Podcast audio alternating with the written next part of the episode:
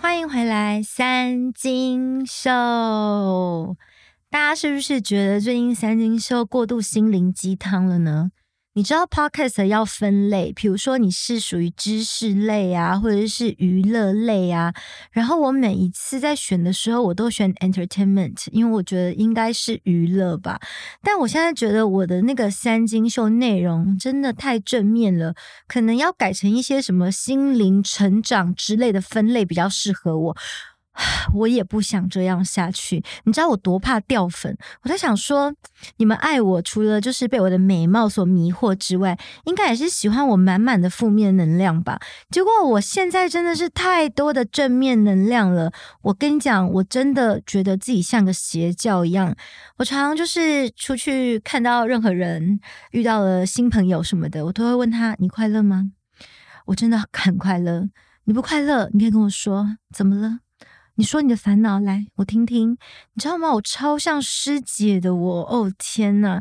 可是我最近的这种心境，我真的不知道为什么会达到这样的境界，就是每天真的起床都感谢这个世界，感谢上天对我这么的好，觉得我怎么可以拥有这么多，然后觉得自己非常的幸福。想说要许愿，还真的想不到什么愿望诶，就是觉得我真的只希望可以继续这么幸福下去。最近呢，我手上绑了两条红线，然后就有很多人来问我说，这个红线是哪儿买的？大家可能以为是法国有一个知名时尚品牌，它主打的就是红线，然后一条大概。几千块吧，很贵很贵的那种。然后其实我这个红线呢，是我一个朋友，他去绑了十年，然后他大概每三个月、半年，他就会去绑一次。那那个老师可能就是有一点通灵之类的，他就是会看你的手掌心，然后就会直接说，嗯。你可以绑贵人，你可以绑财运，你可以绑健康，就看你缺什么绑什么。然后我这个朋友是讲一些他自己的经验，他说像是呢，他曾经带另外一个朋友去绑，然后那个朋友本来是想要绑财运，结果老师看到他就跟他说。你现在什么都不要，你就是绑健康。可是他那朋友很健康，就觉得我为什么要绑健康？但老师就是说你就是绑健康。然后结果过了大概半年左右，他就是陪他妈妈去医院，然后刚好外面有那种那个乳癌的车可以上去免费检测，他就被检测出乳癌，然后就开始进行抗癌治疗两三年的时间，所以。就听起来很玄妙，对不对？但我觉得人生就是到了一个年纪的时候呢，你就会宁可信其有，什么都相信，就是会敬畏鬼神，敬畏这个世界，敬畏这个宇宙，觉得你不是最强大的，什么事情都比你更强大，你让自己变强，只是在这个邪恶的世界当中，你要保护你自己，跟守护你爱的、你想要珍惜的那些事物。妈呀，太正面能量！好啦，总之呢，我去绑是因为啊，就觉得好玩嘛，我就很喜欢尝试一些新的事情，只要有些好玩的事情什么，我都想去看看。然后我就说好啊好啊，帮我预约，所以我就去了。然后我去绑的时候，老师就说你要绑什么？我就说我真的觉得我人生真的太圆满了，然后我觉得很幸福，我希望可以一直这么幸福就好。哎，结果老师就说：“呃，你看我的那个手纹嘛，就说你就是非多，那绑个贵人吧。”我就说：“老师，你知道我靠是非在赚钱的，这个是非没了，我赚什么钱？那我不过 anyway，我就是尊重专业，我就说好，那绑个贵人。然后因为我的工作需要一些桃花嘛，就是要让大家喜欢我，所以我就是也绑了一条桃花。”让更多的人喜欢我，也让更多人讨厌我。因为黑粉、铁粉都是粉，不要分这么细。那，大家如果有兴趣的话，可以去搜寻虎林街红线，以上非业配。因为实在太多人问我了，所以我真的只能够公开说，不然的话我私讯回不完。而且有同学超可爱的，就是我最近就很忙嘛，没有办法立刻回到私讯，然后可能他还没有被回复到，他就跑去问我的好朋友叶一军，然后就问一军说：“哎，你是陈莹的好朋友，是不是？”是你带他去绑的，因为易军他也是一直在钻研一些这种易经啊、水晶啊这类的事情。但带我去绑的不是易君啦，易君是最近邀请我跟他一起去上一个易经课，因为他跟我说，他觉得呢，易经就是人生。比如说，易经就会有一些卦，然后它会有一些爻辞，他就会说，呃，比如说，当你正处于低潮的时候，你就要这样子守着，不要强出头，然后等这个低潮过完的时候，才是你可以像一条龙这样跃起的时候。就是在易经当中会有一些关于人生的哲学跟道理吧。我觉得可能人到了一个年纪，就会特别的可以领悟到一些事情。就像我今天一大早起床的时候，我就有一个很深刻的感触，因为呢。我前两天去看了，现在非常火红，听说是台湾目前动画影史最卖座的电影《鬼灭之刃》，超越《冰雪奇缘》。那《鬼灭之刃》，我之前有看过一些些动画，可是我没有看完，因为我真的看不下去。就是我觉得剧情真的好中二哦。我可以体会，就如果我现在是可能国小五六年级，或我国中中二的时候，我可能会超爱《鬼灭之刃》吧。我完全可以体会为什么小孩会这么迷，因为就是很热血那种感觉。然后就主角就是只白莲花，一直散发圣光啊，然后就是没事就。就是要救人救人，然后又是个妹控啊什么的。可是因为我真的已经到了这把年纪了，我人生就是已经看尽了世事的险恶，跟经历了很多的沧桑。我现在就已经到了一种就是热血完全没有办法感动我的境界，你知道吗？包括我看《海贼王》，我以前看《海贼王》可能会觉得刚开始看觉得哦很热血，可是后来就是我后来追一些新番的时候，我就觉得。有完没完呐、要不要赶快赶快结束啊？真的就是放过你也放过自己吧，就觉得累了。好了，不好意思，我相信有很多动漫迷还是非常喜欢的。可是我必须要跟大家讲，就是嗯、呃，我要承认，就是以前的我可能会很爱。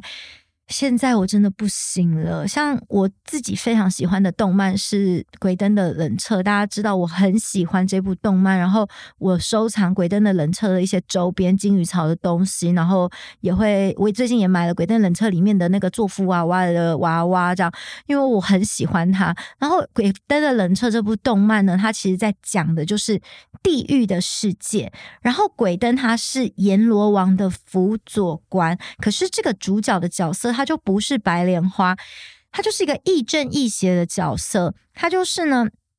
他之所以会变成鬼的原因，是因为当他还是个人类的小孩的时候，他是一个孤儿。然后那个时候村民就很迷信，如果遇到那种天灾不下雨，他们农作物都种不好、长不好之后，就觉得要把小孩送上去，然后祭天。可是大家都不想要把自己的小孩拿去祭天，所以就选了他，就说反正他是孤儿，就把他送去祭天。然后鬼灯那时候就是一个假装自己很成熟的小孩，就说：“我懂你们的心情，我就牺牲我自己吧。”然后其他内心就想说，等我死了以后，我一个都不会放过你们。所以后来呢，他死了以后，他就变成鬼。然后因为他很有才华，然后慢慢他就变成地狱的辅佐官嘛。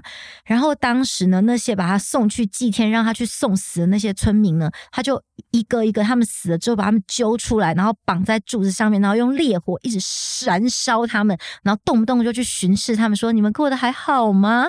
我就。非常喜欢这样子亦正亦邪的角色，就是有仇必报这样子。我就跟大家讲说，我一直觉得《甄嬛传》如果一直在那边就是前面，然后什么都原谅别人。然后他去那个甘露寺修行之后就不回宫，这部片会变超难看，你知道吗？《甄嬛传》好看的点就在他回宫，然后魔化以后，然后复仇，或是他在还没有去甘露寺修行前斗倒华妃那一趴很好看。如果前面在那边啊，没有我我也无所求啊，超无聊的，你知道，人生就是要有仇必报啊，然后就是不要多管闲事。所以像我只要看到那种。很多管闲事的主角，我就觉得他好烦哦。我就觉得说，别人怎么对你，你就是加千百倍奉还他，让他求生不得，求死不能。我跟你讲，奉还不能只是刚刚好，你要就是把他叼在嘴里，反复的玩弄他，让他想死都死不了，那才是人生最快乐的来源，好吗？唉，所以现在就是热血的一些东西，就是没有办法激起我的热情，所以我现在就是看那些。动漫啊，都是走一些那种很邪恶啊，像我之前看那个《暗黑丑岛君》《暗金丑岛君》，对，就是也是放高利贷嘛。然后他就讲说，其实那些来借钱的人都不可怜，好吗？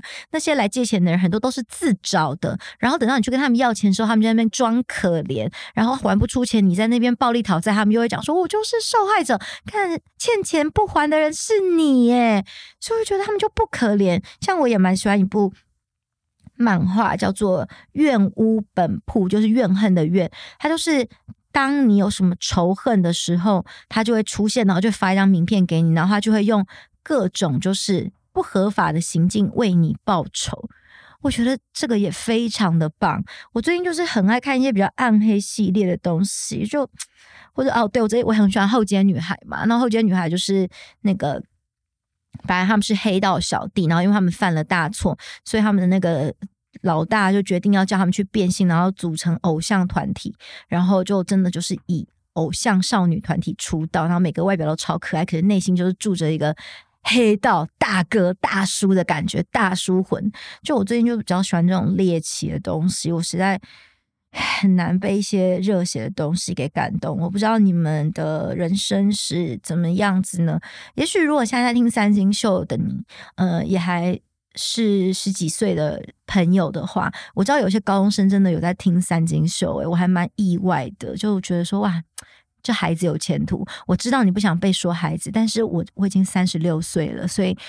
对三十六岁的我来说，十七八岁这种正值青春年华，你就是个孩子啊！你真的好幸福啊！我说孩子不是不好的哦，我说屁孩才是不好的，你知道吗？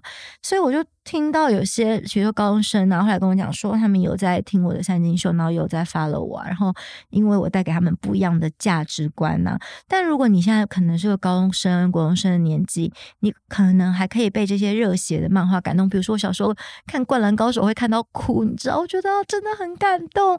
我不知道现在的我看《灌篮高手》还会不会看到哭。看到那个三井寿去跟教练说：“教练，我想打篮球。”我整个就泪崩。嗯。我不知道，如果是现在我这个年纪，然后《灌篮高手》才刚出来，我看会不会哭？可是因为《灌篮高手》是我在我我青春热血的那个时期看，所以我现在想到我看到我还是会哭。有时候我觉得我哭是一个因为回忆而哭，因为那个青春的魂还住在那个心里而哭。可是现在如果要我用这种中年妇女的魂去看一些刚出的一些新的热血的东西的话，我真的已经。我真的已经哭不出来，我就觉得那个主角真的有够烦的。我就觉得那些就是贱人，就去给我死一死，不然就求生不得，求死不能。不要救他们，有什么好救他们的？他们就不该被救赎，好不好？没有被教化的可能。好，但是呢，不好意思，在那边强调，就是我个人的呃，在那个死刑的议题上，我我我个人是比较倾向废死的。那我废死的这个理由呢？我再次跟大家强调，不是说我多善良，好不好？是因为呢，我个人觉得，就是法官不是神，所以法官是人，他如果只能够以看到的证据。这些来判的话，一定会有判决错误的时候。所以你知道，在我国的司法史上有多少冤狱？冤狱就是赔上了这个人跟他家庭的一辈子，一辈子。有些人就是已经来不及还他清白，他就这么走了，真的。所以冤狱真的太多太多了。所以我倾向的是废死的原因，是因为我希望不要有人无辜清白的就这么死掉。然后你就跟我说，嗯，那就是那些。坏人就要赶快死刑啊！你知道死刑多便宜他们吗？如果是死刑的话，死前还会当打麻醉又不会痛，然后你就是觉得哦，我要死好恐怖哦，然后你就觉得哎也还好吧，不会痛，然后那个枪就这样棒棒两下你就挂点嘞，而且因为很多死刑犯就是还要捐捐什么肝心啊什么的这些的器官捐赠啊，所以他就是让你就棒棒，你知道吗？真的没有什么痛苦好不好？超安乐的，我就觉得说死刑也太。太好了吧！我觉得你们怎么这么善良啊？如果是我啊，我就会让他们求生不得，求死不能，就是最好是不要死刑，然后放出来，我就要用其他的方式好好的折磨他，或是我就会让他在监狱里面每天抄佛经什么鬼的干，那真的是我想到如果要每天被被关在监狱里面抄佛经的话，我应该觉得我要疯了吧？我就觉得真的是，那不然就每天在那边一直被传教，就说主啊，主会饶恕你的，然后在那边听圣经，哇干，真的是超痛苦的。我觉得那才叫生不如死，死刑根本超爽的，所以真的不知道为什么大家在那边支持死刑的人们真的好善良哦，知道你们在善良些什么东西，让我觉得那些无辜的人啊，真的就是。真的是不该啊！说到这些，我不得不再说，我个人呢，真的是再次的为我我爸爸，我的亲生父亲澄清说，荣兴案我爸他真的就是倒霉，他就是冤狱，他就是一个冤狱，就是政治迫害。我这人很公道的，因为我跟我爸也不熟嘛，我也不用帮他讲些什么话。可是他真的就是冤狱，他就是真的就是当时民呃国民党想要搞周伯伦，但是因为我爸真的就是太靠北了，就是常爱跟国民党。对着干，可是自己又是国民党的，然后国民党就觉得说，嗯，就是他就是如果只搞周伯伦这个民进党，人家说这个是政治迫害，就是也要拉一个国民党的下水，所以他才被顺道的拉进去。他真的就只是跟周伯伦借钱买地。我跟你们说，你知道，你如果要贪污的话，怎么样？你一定要拿现金，这基本款好不好？基本常识，贪污要拿现金，不会要有汇款记录，好不好？谁会有汇款记录啊？你智障吗？还有再来，如果要贪污的话，不要贪那么一点小钱。当年我妈当律师是月入百万，对，三四十年前我妈是月入百万，随便每个月都可以在东区买一栋房子的，好不好？我们 才不会贪这种小钱。我妈从小就教育我要贪就不要贪小钱，所以你知道那时候。那个才几百万，我爸那时候跟周伯伦借地包才几百万而已，几百万的钱，我妈可能半年就有了，谁要贪那种小钱呢、开什么玩笑？So，我真的再次的强调，就是很多人很爱在那边讲什么。什么？你爸贪污犯什么？对对，我爸就比不上吴宗宪，吴吴宗宪就酒驾逃漏税，以前有通奸罪，他还通奸，然后还掏空公司，掏空公司犯，在犯罪的路上，我爸比不上吴宗宪，所以在罪人之女的路上，我比不上吴珊如，下巴也不像吴珊如那么的长。在中华民国演艺圈史上呢，男版呃口罩遮不住下巴的就是陈为民，女版遮不住下巴的就是吴珊如。他每次讲说什么？你在妹子讲吴珊如外表陈述事实，下巴就很长啊，他就是五五身呐。拜托我身材比例。多好，我是腿是没多长啦，但是我的就是也没有五五身，然后我腿超细的，就我整个人看起来就是有点肉肉呃那种很性感的身材，然后奶又很大。我每次有时候就是去三温暖啊，然后阿姨看到我啊，就说：“哦，妹妹你现在就好。”我说：“哎丢然后，然后阿姨就说：“啊，妹妹你笑脸呐。”我说：“阿姨不，我有保养。”然后你知道像吴珊如那种五五身去三温暖能看吗？开什么玩笑啊！我就如果看到那种三温暖，然后看到那种年轻的那种，然后身材又不好的，我就觉得说：“拜托，就是要爱自己好不好？让自己身材改进一下好不好？不要不要这种身材就不要拿出来秀。像我就超爱裸体走在三温暖，我以前健身房我也是超爱。裸体的，但是因为就有一次我差点要裸体的时候被认出来，从此我就再也不敢在健身房裸体，然后也不太敢去健身房了。原因是什么？就是因为我就是你知道吗？我身材真的太好了，我就是很怕被传出来。这样的话，其他女星怎么混呢、啊？像我有一次去日本呐、啊，然后就去，我真的非常的喜欢钱汤。我不知道你们知不知道，就是。日本很流行泡澡堂文化，然后他们的澡堂都做得非常的棒，就是呃有的是有温泉的哦，啊有的没有温泉的话也是，就是有冷热，然后他们有那种可以让你放空然后耍废的区域，然后有的比较大型，还会有漫画啊什么的，也有像韩国的那种呃蒸汽室啊，然后他们有那种什么土的房间呐、木头的房间都是木头香的那种，反正日本现在搞得很棒就对了。总之呢，我就去。我忘记哪里了，钱汤了，在东京的，然后就被认出来，然后呢，被认出来的那个同学啊，他当下也没认我，因为我毕竟裸体嘛，你知道，然后呢，他就是回去，然后就公开留言，就说他今天在那个钱汤看到我，就说本人就是你知道散发女神光，然后我真的身材超好，奶奶超挺的什么的，然后我就想说。我真的不能不承认那个人就真的是我啊！因为想说，虽然裸体被认出来就有点尴尬了，可是因为身材这么好，就是我真的只能承认，我就是要勇敢大方承认说，对，就就是我，就是我本人，真的就是我，真是的。所以大家如果就是如果平常有在一些桑拿或什么裸体看到我的话，就是你是也可以来跟我相认啊，或者你就是可以事后出去宣传说你在哪里看到我，然后说哦天呐，我这身材超好。像我朋友就是会去一些比较。呃，高级饭店的桑拿，然后就是男生的桑拿那种的，然后就会看到一些名人，然后他就会讲说，哦，有一些就是名人，就是老男人，然后屌超小。我想说，哇，我如果屌超小的话，我就我要是有钱人，我一定自己弄桑拿，我就不会去那种公开场合泡桑拿，因为这样大家就发现我屌很小，这样传出去成何体统啊？哇，我不知道你们的心情是不是跟我一样？好吧，今天三金就总不能前面都在聊我自己的琐事，来来来，我们聊一点，呃。最近的时事好不好呀？时事最近的时事呢，是一个同学传给我看，就是关于梁鹤群。梁鹤群他以前是一个节目制作人，但因为很想红吧，后来就不知道怎样，就走到目前出道变成一个主持人。然后呢，梁鹤群呢，最近就是接受媒体访问的时候，他就透露说，他三十岁就可以买房。那他买房的这个有个秘招到底是什么呢？他说呢。他自己刚入行的师傅呢，靠这些投机的技巧，才工作三个月就可以换新车哦。他也被传授了这些心法，所以他照做。就是呢，不管你是订报道具啊，或者是什么订便当啊，只要。找那种愿意给你空白支票的店家，比如说像是便当预算给八十块，你就只要订六十块，那你收据也填八十块，这样那个差额二十块你就可以收到口袋。连买张惠妹的最新专辑都是靠便利商店发票不打品相这个方法买 CD，但是报公账。各位，你听到这边是不是觉得好震惊？他就是在教你怎么样诈欺，诶，教你怎么样背信，诶，教你怎么样业务侵占，诶。有没有吓到？好可怕！然后他公开的觉得自己这样超屌的，跟媒体讲这种话，这是什么样的道德观跟价值观呢？然后竟然也没什么人出来编他。当然，我有公开发文编他，可能也是因为不够红吧。你知道，有些人可能真的是不够红，别人连骂你都懒。而且我真的觉得相由心生呢，梁赫群就是一种长得让人不舒服的脸，就会觉得这个人的气场就是不对。像我的美貌就是散发出一种女神光，你就会觉得看到我脸，觉得哇好。好舒服哦，气场好好哦，因为我就是你知道人美心善，打从心里的好，不做这种亏心事，我就是很正面的气场。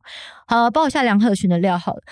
总之在几年前呗，我还呃愿意工作去主持的时候，曾经在一场主持跟他搭档过某个公司的尾牙吧。然后呢，那梁鹤群是自己接的，那我是公安公司找的。然后呢，我觉得让梁鹤群让我感觉到非常震惊的一件事情就是呢，他到现场啊，他根本连 rundown 都没有看，然后还一直问我说：“那等一下要怎么样？”然后我想说，rundown 这个东西早在几天前公安公司就给你了。梁鹤群那场我还记得，他领了现金，我亲眼看到他拿了九万现金走。九万四也没很多，可是问题是你的身价有值九万吗？然后你拿九万块，你在你来这份工作之前，你连 round down 都不看，成何体统？这件事我真的是非常受不了。我最讨厌什么不敬业的人，就是说别人给我钱，我就把事情办好，所以。别人给我主持费，我当然一定是会先看 rundown，然后看一下当天怎么样，然后也会对一下那个稿的内容，这是基本的。或者是我觉得这边要修正，我就会跟厂长讲说，我觉得这个东西要对调，或什么样，怎么样流程会比较顺之类的。因为这是我的专业。但梁鹤群，你的专业是什么？你是一个制作人人吧？然后你就是好，你要转幕前，你认为你是主持人，你是艺人，然后你就是连 rundown 都不。看，然后到现场，整个搞不清楚状况，下一趴是什么都不知道。那你觉得你来这边什么？这样不就是在骗钱？所以你就是以前你在当制作人的时候，你就是在骗这种公司的钱。然后你现在出道当主持人的时候，就是不敬业，然后你根本不值得这个九万块给你。反正呢。这是我真的觉得，就是我对这个人的印象非常、非常、非常的不好。而且他主持二分之一强，根本之前也是靠小珍。你看他跟二分之一之一强后来就是跟下巴很长，然后靠爸的罪人之女吴珊如主持节目，不到半年被他们给搞倒了，所以他基本上就是一个非常无聊的人呐、超级无聊的。我觉得他就是呃，之所以走到目前什么的，可能就是靠一些在演艺圈的人脉，或是我不得不说，有些人可能真的非常的会巴结。我说的就是像那种什么腿很粗的露露，就是没有什么实力，只会对哎呦喂，哎呦呼啊这种的，然后就是突然变什么。主持小天后，我超傻眼的，一个超没有内涵的人。因为一个人有没有内涵，讲话就知道。露露只是长得像陶晶莹，长得像陶晶莹，她完全的主持不像陶晶莹。陶晶莹很明显的是有读书的人。我不管陶晶莹在其他的立场怎么样，因为每个人立场本来就是不一样的。我觉得陶晶莹有些立场我是不认同的啦，但是我个人觉得说。你就是因为你有读书，你才会有你的立场。所以其实我是非常欣赏陶晶莹的立场这件事情。我觉得他是一个爱恨分明的人，我是很欣赏他的，因为他有读书。可是露露就是一个就，就哎哎，露露是一个没有立场的人呢。你们仔细去看露露讲的话，你就会觉得他只想要狼狼后。我希望大家都喜欢我。而且露露丢脸的东西是什么？之前在那边讲说什么，他爸爸是计程车司机，他看他爸爸五块五块五块这样跳，他他好心疼哦。所以他出道却都不买名牌哦，然后放一张照片，是他手上戴着一个 Tiffany 的项链，而、不是说你不买名牌，说你那 Tiffany 的那个手手链 A 货，你是不是 A 货？带 A 货很丢脸呢。整个中华民国演艺圈有资格公开带 A 货只有谁？只有小薰。小薰因为男友宠她，买了二十几个 A 货的包包给她，小薰可以拿 A 货，带 A 货很丢脸呢。然后呢，后来呀、就是。过了大概两年吧，露露就是啊，请媒体啊，想要走个时尚路线，然后请那种时尚媒体去拍她家，然后就发现她整个更衣室都是名牌包包，全部都是名牌包，一个 LV 十几万这样啊。你爸不是计程车五块五块五块这样跳，你当时不是要想要走一个什么孝顺的形象，舍不得买包包，然后现在全部买了一大堆名牌包，而且那个包品真的有够差。我真的觉得人的品味真的非常的重要，就是有些人呢，如果稍微有一点钱了，他就会想要炫富，然后就想要买名牌。可是他买的那些包呢，你都觉得说。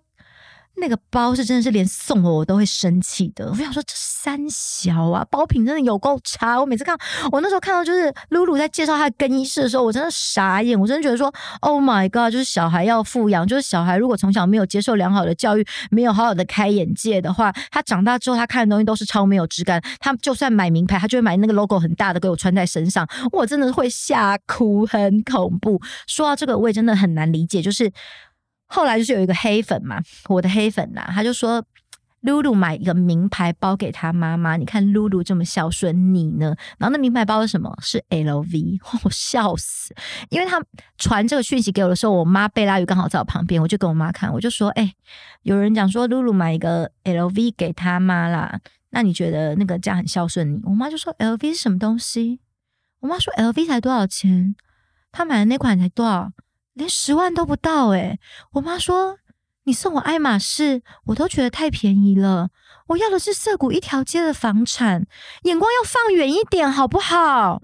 我妈就说，这种蝇头小利就是想收买他啊！我妈就超不屑的，你知道吗？其实我现在就是真的是月入百万多多多，然后每次跟我妈说，你要买买什么你就买什么，真的不用想太多。然后我妈就会说。他才不缺我那点钱呢。然后我就我妈我就跟我妈说，如果哪天我怎么了，我死了，我的钱全部都是你的。你知道我的提款卡的密码什么的，你都知道，你就赶快把现金全部提出来，不要跟我爸分。那如果就是。我的那种房产，那个没办法，只好跟我爸分一半，就当做他就是呃精子，毕竟也有贡献精子，然后也给我一些混血的基因，因为我爸那边有荷兰的血统，然后让我长这么漂亮，就是我爸那边确实也是有一些贡献的，那就是当做我我送给他的。然后我妈就是超不屑我的钱，我妈就说：“你那么一点钱，我才不放在眼里呢，还要说等你多点钱才有资格来跟我说这种话。”我就说：“拜托你们真的要跟我妈学习，眼光要放远一点，不要就是。”动不动就是有些长辈，就是每个月跟自己小孩要个什么五千一万，你好意思？你连五千一万都缺，你丢不丢脸呐？你工作那么一辈子，你连五千一万都缺，那如果你一辈子这么穷，就不要给我生小孩。小孩就是要富养，就是要像我妈这样，从小给我吃最好的，用最好的，读最好的学校。那个时候维格算是真的最好的学校，虽然那时候一学期也才什么三四万，我高中也是因为功课太好，不用钱拿，就奖学金那种一直拿啦。但是没有办法，我就聪明，我有什么办法？我妈已经想办法给我最好的。那我妈那时候也想要送我去澳洲读书，是我不要啊，因为我就觉得说我在台湾就混得很好，因为我就是超适合台湾教育的，我就是属于那种真的就是过目不忘的小孩啊。